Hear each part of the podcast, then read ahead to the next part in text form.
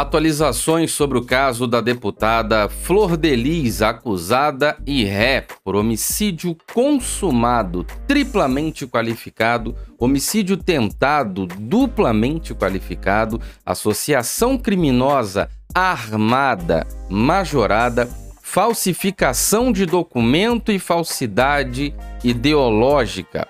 Flor Delis dos Santos de Souza Hoje, mais um episódio importante desse caso deu um passo a mais. Na Câmara dos Deputados Federais, em Brasília, aconteceu ali a reunião de oitiva de testemunhas, no caso hoje, a testemunha escalada é o delegado Alan, dos, Alan Duarte, aquele que presidiu a segunda fase das investigações pela Polícia Civil do Estado do Rio de Janeiro perguntado sobre a importância da Flor de Lis ser uma pessoa hoje perigosa ou oferecer risco à sociedade, ele deu uma resposta muito dura e é isso que nós vamos conferir aqui, que ela é uma pessoa perigosa e manipuladora, mas ele afirma categoricamente o seu raciocínio com base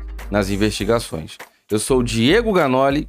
Deixe o seu like, o seu comentário, verifique a inscrição e todas as acusações mencionadas são feitas pelo Ministério Público do Estado do Rio de Janeiro e também com base no trabalho, conclusão, análise, inquérito, todas as oitivas, interrogatórios, depoimentos, acariações e também com base na perícia e todo o trabalho técnico, profissional e investigativo da Polícia Civil do Estado do Rio de Janeiro. Preste muita atenção e você vai escutar o Dr. Alan Duarte falando. O deputado relator Alexandre Leite pergunta para o delegado Alan Duarte, quem presidiu a segunda fase das investigações. Abre aspas. Flor de Lis é uma pessoa hoje que oferece risco para a sociedade? É uma pessoa perigosa?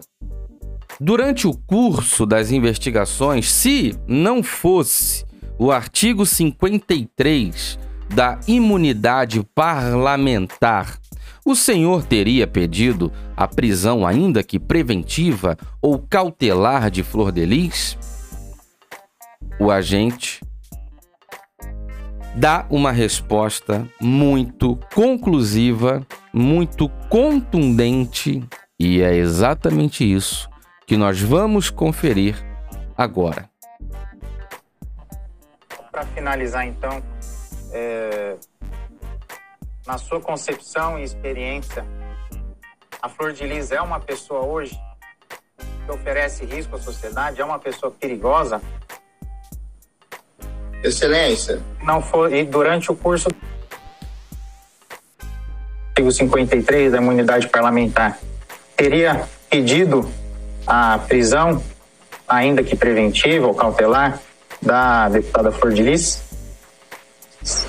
que a gente percebe, tira de conclusão aí no final das investigações, é que essa versão idílica dela, de pessoa generosa, afetuosa, religiosa, altruísta, foi descortinada para dar lugar a uma personalidade desvirtuada, perigosa, manipuladora. Na minha opinião, depois de investigar o fato, entrevistar pessoas, ter acesso a provas, elementos de prova, técnicos, ela é certamente a figura central e mais perigosa de toda essa organização criminosa intrafamiliar. Se ela não tivesse coberta sob do, do manto da imunidade parlamentar, certamente seria decretada a, a prisão dela. Nós estamos ouvindo o delegado Alan Duarte falando que ela é uma pessoa que teve essa imagem que, na verdade, passa o aspecto de uma imagem é, deliberadamente construída para, de fato, através dessa apresentação de uma imagem construída, obter benefícios. Ele diz aqui de forma muito clara: o que a gente percebe e tira de conclusão ao final das investigações, isso não é opinião, isso não é eu acho.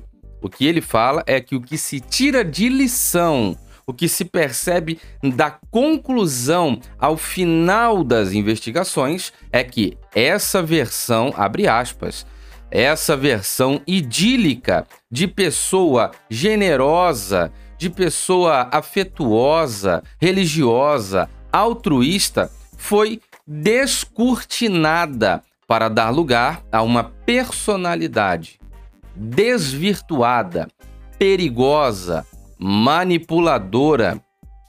Aspas para as falas do delegado Alan Duarte, quem preside a segunda fase do inquérito policial no Rio de Janeiro, na Delegacia de Homicídio de Niterói e São Gonçalo. Ele diz, aspas, para a fala do delegado.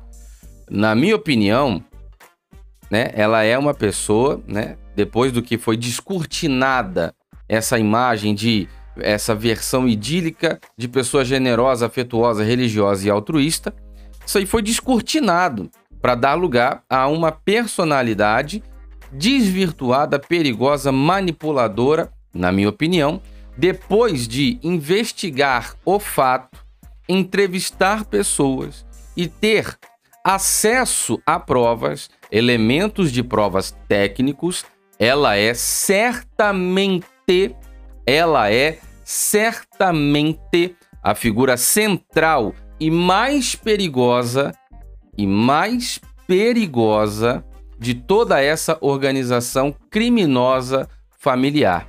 Se ela não tivesse coberta do manto da imunidade parlamentar, certamente seria decretada a prisão dela.